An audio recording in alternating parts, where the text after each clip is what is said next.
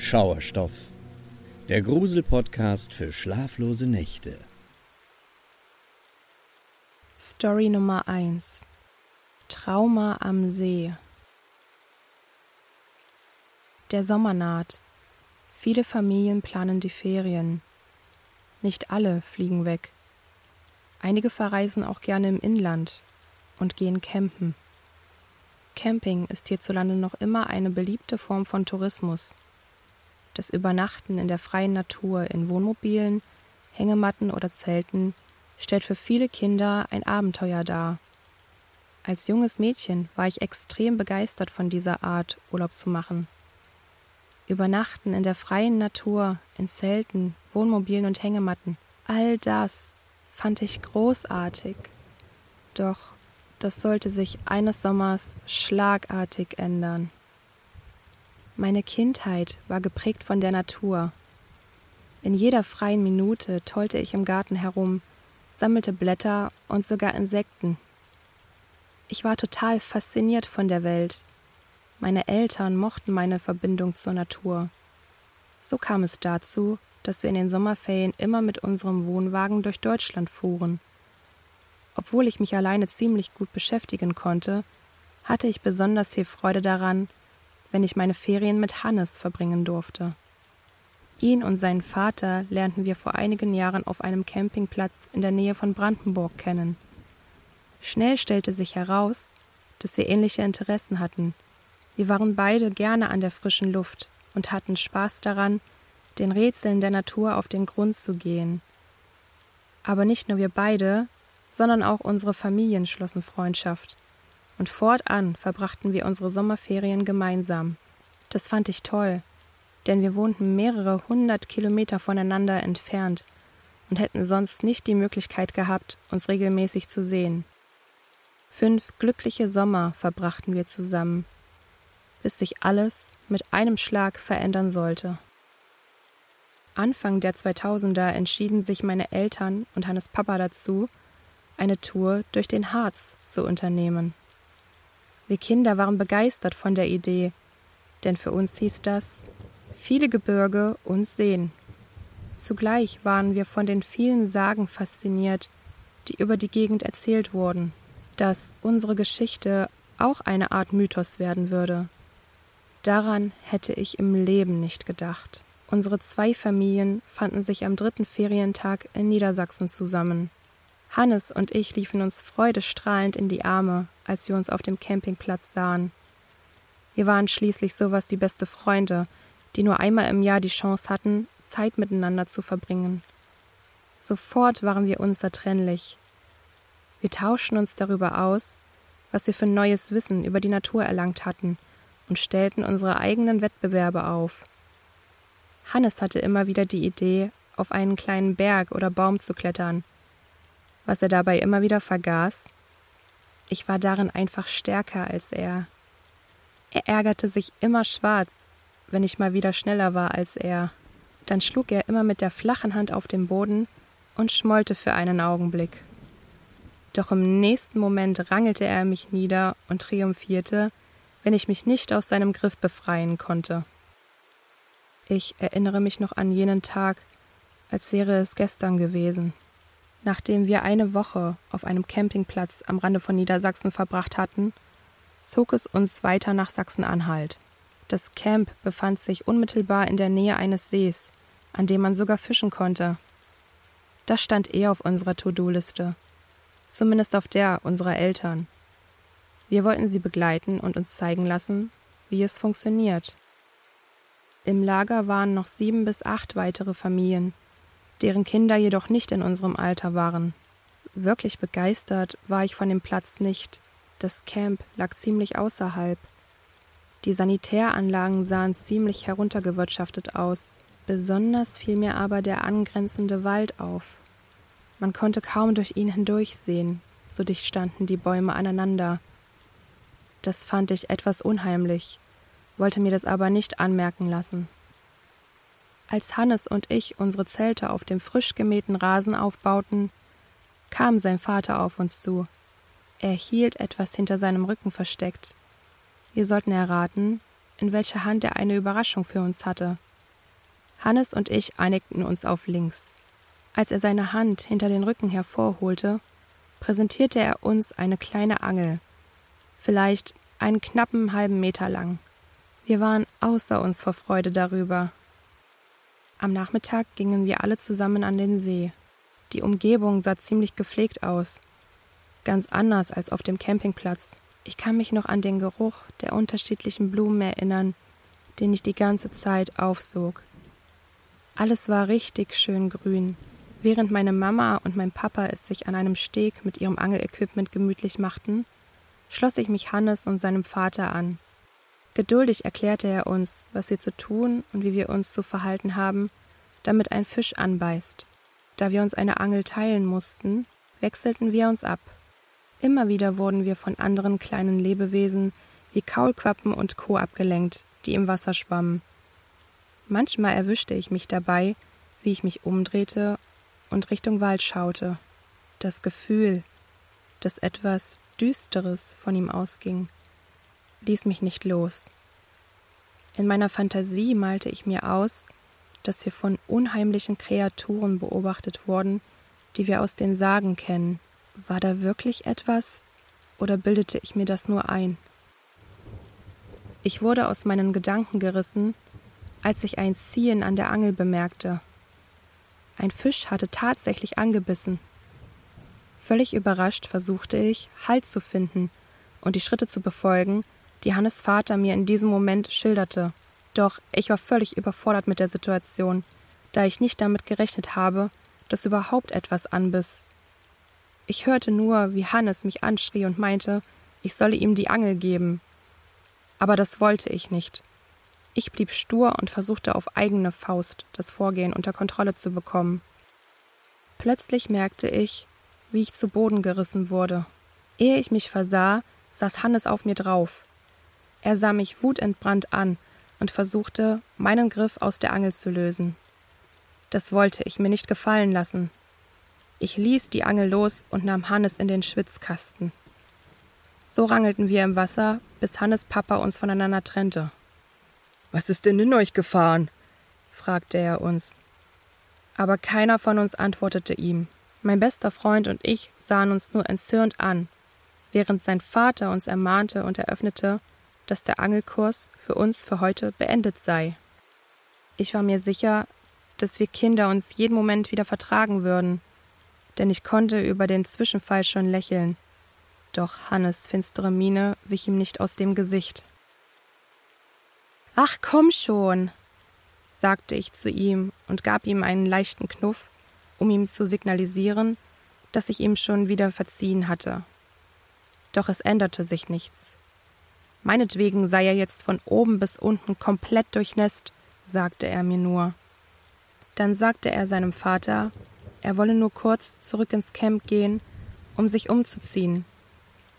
Angesichts seiner Wut wurde ich etwas kleinlaut und sagte Hannes, ich würde ihn begleiten. Damit wollte ich ihm signalisieren, dass mir die Rangelei im Wasser leid tat, und vielleicht könnten wir uns auf dem Weg auch aussprechen, dachte ich. Doch Hannes drehte sich nur zu mir um und antwortete genervt, dass ich ihn für einen Moment alleine lassen solle. Das saß, so wütend, war er noch nie auf mich. Ich entschloss mich dazu, seinem Wunsch Folge zu leisten und blieb am See zurück. Während er Richtung Campingplatz ging, sah ich ihm hinterher und hoffte, dass er mir nach seiner Rückkehr nicht mehr sauer sein würde. Ich saß am Ufer und beobachtete die Wellen, die der Wind aufs Wasser schlug.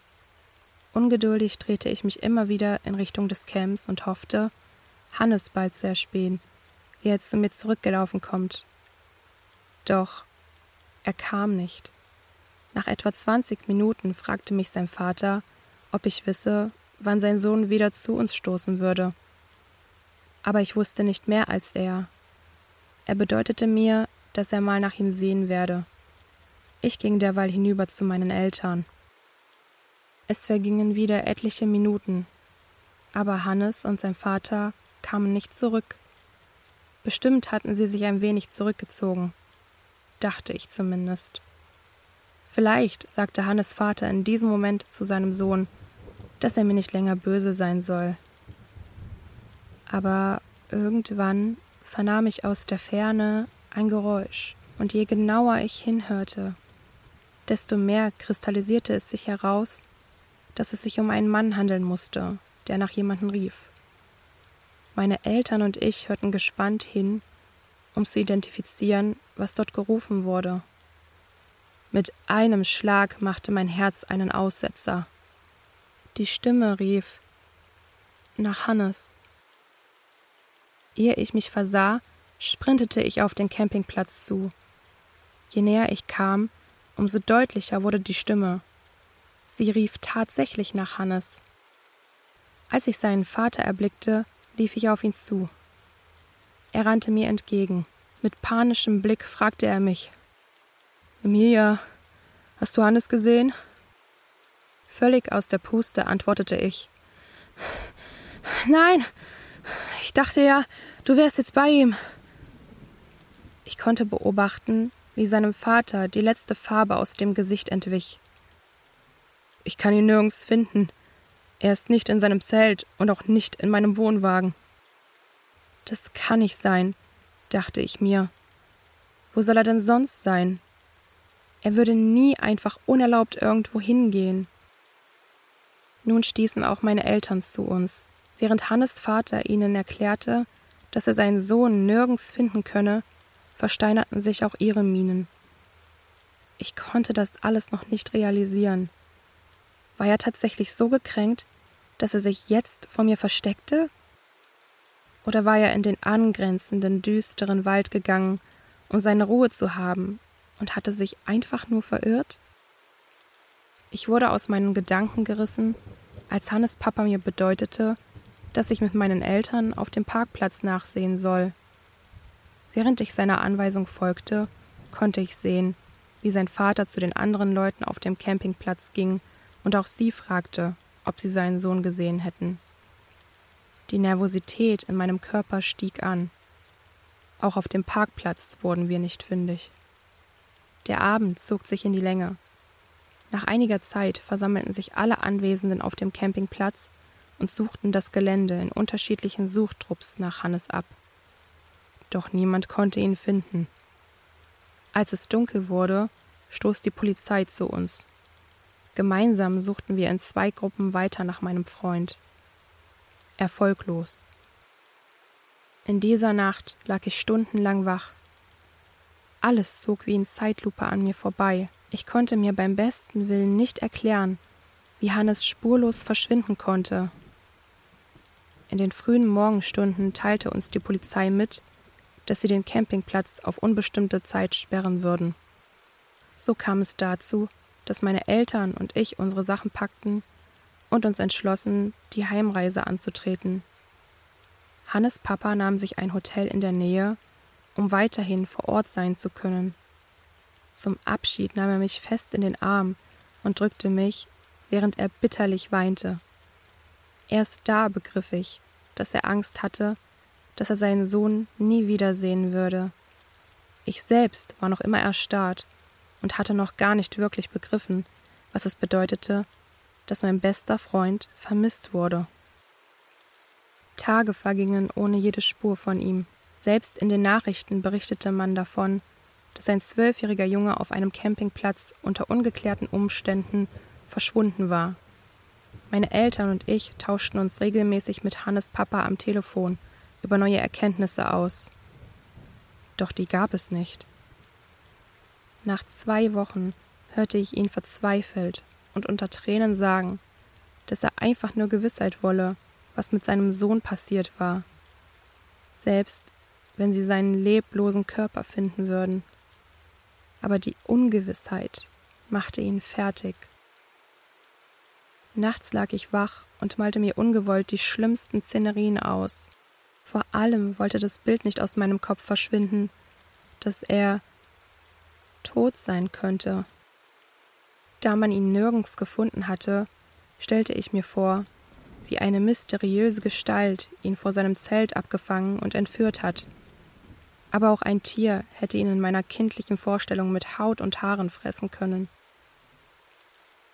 Mittlerweile sind seit dem mysteriösen Verschwinden rund 20 Jahre vergangen. Bis heute weiß niemand, was an jenem Nachmittag passierte, als Hannes allein zum Campingplatz ging, um sich umzuziehen, und er wurde auch bis zum heutigen Tag nie wieder gesehen. Manchmal mache ich mir Vorwürfe, dass ich mich ihm nicht widersetzt habe, dass ich ihm nicht heimlich nachgelaufen bin. Wäre all das dann nie passiert. Seit jenem Sommer bin ich mit meiner Familie nicht mehr campen gefahren. Wir konnten nicht verdrängen, dass mein bester Freund ohne jede Spur verschwunden war. Noch heute vergeht kein Tag, an dem ich nicht an ihn denke und hoffe, dass das Telefon klingelt und sein Vater uns mitteilt, dass sein Sohn gefunden wurde oder wieder aufgetaucht ist. Oder dass wir zumindest aus den Medien erfahren, was mit Hannes passiert ist. Die Ungewissheit begleitet uns noch heute. Um mich Hannes weiter verbunden fühlen zu können, habe ich ein Ritual entwickelt. Ich fahre jedes Jahr an dem Datum seines Verschwindens in den Harz auf den Campingplatz und setze mich an den See, um zu angeln. Dann stelle ich mir vor, wie er einfach auf mich zustürmen und mich zu Boden ringen würde, mit einem schelmischen Grinsen im Gesicht.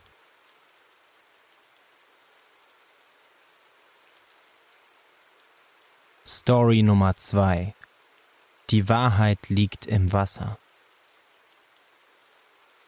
Was ich euch nun erzähle, ist die Geschichte meines Onkels. Ich habe lange überlegt, ob ich sie mit jemandem teilen soll, aber ich muss es tun. Zu lange habe ich diese Geschichte mit mir herumgetragen, und auch meinen Onkel hat sie zu lange belastet. Dass ich sie euch nun erzähle, kann ich nur aus einem einzigen Grund verantworten. Weil mein Onkel bereits tot ist. Mein Onkel war Pfarrer und er liebte das Meer. So kam es, dass es ihn in eine kleine verschlafene Ortschaft an der Nordsee verschlug. Keine, in die sich massenhaft Touristen verirrten, sondern eine Kleinstadt, in der die Menschen ihre Ruhe haben und ungestört ihrem Alltag nachgehen wollten. In meiner Kindheit besuchten wir meinen Onkel dort häufig. Später, als ich etwas älter war, wurde es mir dort zu langweilig. Als Kind reicht einem das Meer, als Jugendlicher braucht man eben Freizeitangebote zur Unterhaltung. Oder zumindest eine schlechte Dorfdisco, in der man andere junge Menschen treffen kann. Hier war das höchste der Gefühle eine alte, urige Kneipe, in der die alten Männer einander beim herben Bier die Geschichten der Ortschaft zuraunten – auch wenn sie sie alle schon etliche Male gehört hatten. Die Geschichten, die in der Kneipe nicht erzählt wurden, bekam mein Onkel zu hören.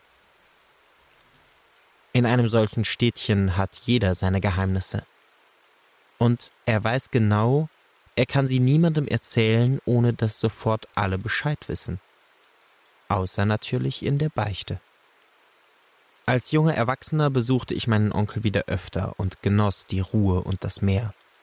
Dann saßen wir abends oft lange bei einem Getränk zusammen und unterhielten uns.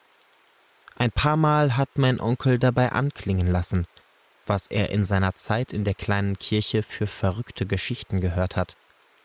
Natürlich konnte er sie nicht erzählen, aber dass die Menschen ihre Laster hatten, auch in einem solchen Ort, das klang dabei schon an und irgendwann verstieß er doch gegen sein Schweigegelübde. Einmal erzählte er mir, was in der Beichtkabine gesprochen worden war. Alles begann, als Ursulas Sohn in die Stadt kam. Ursula war eine alleinstehende mittelalte Frau, die am Rand der Ortschaft wohnte. Man bekam sie selten zu Gesicht, aber ungefähr einmal im Monat traf mein Onkel sie sehr früh morgens beim Spaziergang am Strand. Und bei einer dieser Gelegenheiten erzählte sie meinem Onkel von ihrem Sohn, der sie nun endlich mal wieder besuchen kam. Drei Tage später war ein junger Mann in der Messe, den mein Onkel nicht kannte. Sein Gesicht konnte er vom Altar aus nicht sehen, denn der Mann hatte die Kapuze seines dunkelbraunen Pullovers tief ins Gesicht gezogen. Er setzte sich in die vorletzte Reihe und folgte stumm der Messe meines Onkels. Genauso am darauffolgenden Sonntag und an dem darauf. Natürlich fiel der Mann meinem Onkel auf, schließlich wusste er genau, wer hier wann die Messe besuchte. Aber aus der Nähe bekam er ihn nicht zu sehen. Unter der Kapuze zeichnete sich ein schmales, bleiches Gesicht ab, aber mehr auch nicht. Mein Onkel war neugierig, wer da neuerdings so regelmäßig seine Messe besuchte, und beobachtete ihn während des Gottesdienstes. Der Fremde sang nie mit, er sprach auch die Gebete nicht mit. Zwar sank er auf die Knie und bekreuzigte sich, wenn es die anderen taten, aber den Mund öffnete er nicht. Mein Onkel hörte die Stimme des Fremden das erste Mal im Beichtstuhl. Obwohl er ihn nicht sah, wusste er instinktiv, dass es dessen Stimme war. Als er an jenem Nachmittag das Kirchenportal öffnete, hatte mein Onkel das Gefühl, dass schon jemand da war. Es war ein ganz unbestimmtes, unangenehmes Kribbeln im Rücken, das ihm verriet, dass er nicht allein in der Kirche war. Er schloss die Kirche eigentlich nur nachts ab. Dass in seiner Abwesenheit jemand eingetreten war, war also durchaus möglich, auch wenn das sonst so gut wie nie vorkam. Leicht nervös ließ er den Blick an den bemalten Fenstern entlang schweifen, suchte die alten Holzbänke mit den Blicken ab und sah hinüber zum schlichten Altar. Da war niemand zu sehen. In zehn Minuten begann die Zeit für die Beichte. Mein Onkel ging hinüber zum Beichtstuhl und nahm Platz. War hier nun jemand oder nicht? Er räusperte sich und wartete auf eine Reaktion. Nichts. Zehn Sekunden verstrichen. Mein Onkel hatte noch immer das Gefühl, dass auf der anderen Seite jemand war, aber laut Beichtprotokoll musste der Beichtende zu sprechen beginnen, nicht der Pfarrer. Er wartete noch eine Weile, dann kam er zu dem Schluss, dass sein Gefühl ihn getäuscht hatte bis er plötzlich hörte, wie sich auf der anderen Seite jemand bewegte. Und dann eine Stimme die Stille durchschnitt, bei der es meinem Onkel kalt den Rücken herunterlief. Na, wollen Sie mir Ihre Sünden gestehen? Mein Onkel schluckte. Normalerweise beginnt man die Beichte mit den Worten Im Namen des Vaters, des Sohnes und des Heiligen Geistes. Amen, sagte er dann ruhig. Oh, aber ich weiß gar nicht, ob ich etwas zu beichten habe. Ich dachte mir, vielleicht wollen Sie ja mal etwas loswerden. Wieder spürte mein Onkel ein Kribbeln im Rücken. Das selbstsichere Auftreten, verbunden mit der merkwürdigen Stimme des Fremden, war ihm unheimlich. Ich lege selbstverständlich auch regelmäßig die Beichte ab, sagte mein Onkel betont freundlich. Allerdings nicht, wenn ich auf der Seite des Beichtvaters sitze. Hm. Der Fremde klang, als müsste er darüber ernsthaft nachdenken. Dann machen wir das Ganze wohl anders, sagte er und verließ den Beichtstuhl. Mein Onkel saß noch eine Weile da und dachte über diesen merkwürdigen Auftritt nach, bevor der nächste Gläubige zur Beichte eintrat. Aber er konnte sich keinen Reim darauf machen. Als mein Onkel in der Woche darauf zur Beichte ging, hatte er den Vorfall schon fast wieder vergessen. Er kam ihm erst wieder in den Sinn, als er vor der Kirchentür stand und sich fragte, ob drinnen wieder jemand auf ihn wartete. Mein Onkel lehnte sich gegen die schwere Holztür und mit einem langgezogenen Knarzen ging sie auf. Diesmal sah er direkt hinüber zum Beichtstuhl und sah gerade noch, wie sich die Tür der Kabine schloss. Langsam ging er hinüber, seine Schritte hallten laut durch die leere Kirche. Dann setzte er sich auf seine Seite des Beichtstuhls und wartete. Wieder dauerte es eine Weile, bis er ein Lebenszeichen von dem Fremden vernahm. Und dann ein wahnsinniges Lachen beendete die Ruhe in der Kirche. Es klang so entrückt, dass mein Onkel eine Gänsehaut bekam. Er brauchte einen Moment, bis er sich gesammelt hatte. Dann fragte er freundlich, was es denn zu lachen gebe. Sie haben wohl gedacht, ich lege jetzt das große Geständnis ab, sagte die Stimme, aber ich habe doch gar nichts zu gestehen. Wir alle haben doch Dinge, die wir bereuen und die uns das Herz schwer werden lassen, sagte mein Onkel. Manchmal tut es gut, sich darüber klar zu werden und sie zu befreien. Doch noch während er sprach, breitete sich ein tiefes Unbehagen in ihm aus und als die Stimme jenseits der Trennwand erneut in Gelächter ausbrach, wurde ihm bewusst, er wollte gar nicht, dass dieser Mensch ihn mit seinen Sünden belastete. Sofort schämte er sich für den Gedanken. Genau das war doch sein Beruf, seine Berufung, seine Aufgabe, die er liebte. Genau dafür war er doch da. Und doch es wäre ihm lieber, wenn dieser Mensch seine Beichte woanders ablegte. Vielleicht kann ich Ihnen ja beim nächsten Mal etwas beichten, sagte der Fremde. Mein Onkel stutzte kurz. Das war eine merkwürdige Formulierung. Dann hörte er, wie der Mann den Beichtstuhl verließ. Zwei Tage später traf mein Onkel die alte Ursula auf einem Strandspaziergang. Sie erzählte ihm, dass ihr Sohn immer die Sonntagsmesse besuchte, seit er hier war, und fragte, ob er ihn bemerkt habe.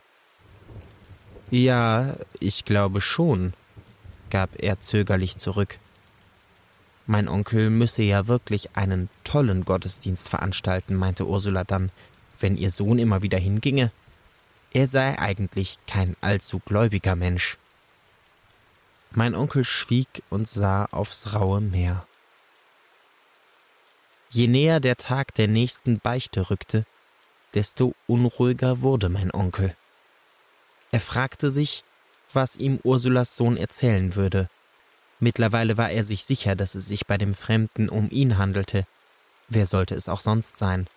Es war ja nicht so, dass ständig Leute von auswärts hierher kamen. Als er an jenem Tag die Kirchentür öffnete, lief er schnurstracks zum Beichtstuhl. Diesmal erklang die Stimme, sobald er Platz genommen hatte.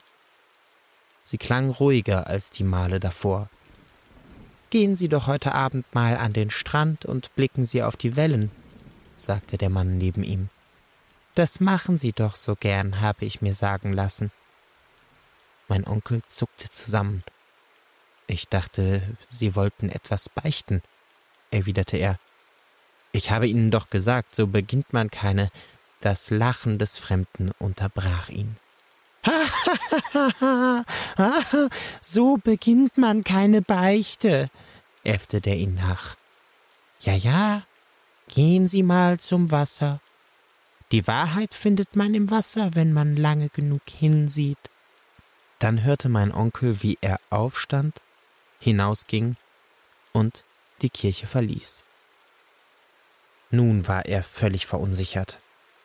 Es war nicht seine Aufgabe zu tun, was man ihm sagte, sondern nur die Beichte zu empfangen. Aber mein Onkel war zu neugierig, um diesen Vorschlag einfach zu ignorieren. Und außerdem hatte der Typ natürlich recht. Er verbrachte ohnehin gern Zeit damit, aufs Meer zu blicken. Er liebte das Wasser, die Geräusche der Wellen, den Wind und den Geruch. Also ging er hin. Das Haus meines Onkels stand direkt an der Straße, die zum Strand führte, der Weg war also kurz. Die Flut kam, als er losging. Er hörte die Wellen schon, sobald er das Haus verlassen hatte. Als er die flache Holztreppe hinunterlief, die durch die letzte kleine Düne zum Strand führte, wurde es bereits dunkel. Er lehnte sich an die Wand und sah auf die Wellen. Ein wenig blöd kam er sich doch dabei vor, hier zu sitzen und auf etwas zu warten, von dem er keine Ahnung hatte, was es war. Aber je länger er wartete, desto ruhiger wurde er. Das Betrachten der Wellen und ihr gleichmäßiges Rauschen ließen ihn sich entspannen. Bis er plötzlich etwas wahrnahm. weit draußen. War das ein kleines Boot? Doch die nächste sich auftürmende Welle ließ es wieder verschwinden. Angestrengt sah mein Onkel jetzt auf die See und versuchte im Dunkeln irgendwas zu erkennen. Dann sah er, dass die Wellen irgendetwas zu ihm trugen, Stück für Stück. Die Flut war jetzt auf ihrem höchsten Stand, und die Wellen liefen bis zu einem Punkt ein, zwei Meter vor ihm. Und sie spülten etwas zu ihm. Oder jemanden. Obwohl es langsam kalt wurde, begann mein Onkel jetzt zu schwitzen. Was auch immer das war, es bewegte sich, getragen auf den Wellen, direkt auf ihn zu. Was war das? Und hatte das vielleicht etwas mit dem Mann und seiner vermeintlichen Beichte zu tun? Angestrengt sah mein Onkel auf das aufgewühlte Wasser, und langsam ergab sich ein Bild. Langsam identifizierte er die Silhouette dessen, was da auf ihn zukam. Er wollte nicht glauben, was er sah, aber mit jeder Welle schwanden die Zweifel meines Onkels. Was sich da mit der Flut auf ihn zubewegte, war ein lebloser Körper. Mein Onkel war wie erstarrt. Er wollte loslaufen, den Menschen aus dem Meer holen. Vielleicht war er ja noch am Leben. Aber er konnte nicht. Er fühlte sich, als klebten seine Schuhsohlen am Sand fest. Wenige Minuten später lag ein Mann vor meinem Onkel. Reglos. Mein Onkel starrte ihn an, sah, wie die nächste Welle den Körper umspülte. Dann erwachte er aus seiner Schockstarre. Fieberhaft fühlte er nach dem Puls, doch da war nichts. Sofort versuchte er es mit den Erste-Hilfe-Maßnahmen, die er kannte, aber als er seinen Mund auf die kalten blauen Lippen gedrückt hatte, war ihm klar, dass nichts mehr zu machen war. Mein Onkel rief Polizei und Krankenwagen und erzählte, wie er hier gesessen und gesehen hatte, dass jemand angespült wurde. Warum er da gesessen habe, wollte die Polizei wissen. Mein Onkel zögerte. Er mache das häufig, sagte er dann. Er blicke einfach gern aufs Wasser. Das war vielleicht nicht die ganze Wahrheit, aber gelogen war es nicht, und er wiederholte es in der Zeugenaussage. In den nächsten Tagen und Nächten dachte mein Onkel darüber nach, ob er erzählen konnte, was sich im Beichtstuhl zugetragen hatte. Was der Fremde ihm gesagt hatte, war schließlich keine echte Beichte gewesen. Andererseits wollte er das, was sich hinter den Türen des Beichtstuhls zutrug, um jeden Preis für sich behalten. Auf keinen Fall durfte er das Beichtgeheimnis verletzen. Also erzählte er niemandem von all dem. Jahrelang machte mein Onkel sich Vorwürfe wegen des Geschehens an jenem Tag. Er überlegte, so erzählte er es mir in der Nacht, in der er sich mir anvertraute, ob er irgendwie hätte verhindern können, was passiert war. Ob er Ursulas scheinbar verrückten Sohn nicht dazu hätte auffordern sollen, etwas zu beichten, oder ob er nicht hätte zum Strand gehen dürfen. Ob er die Geschichte doch der Polizei hätte erzählen müssen, damit sie Ermittlungen gegen Ursulas Sohn einleiten konnte. Wer weiß, was er woanders noch täte. Aber letztlich war meinem Onkel ja nicht einmal wirklich klar, was geschehen war. Und ob der junge Mann tatsächlich, wie er es sich zusammenreimte, jemanden ermordet und dann mit der Flut an Land gespielt hatte? Mit Sicherheit konnte er das nicht sagen.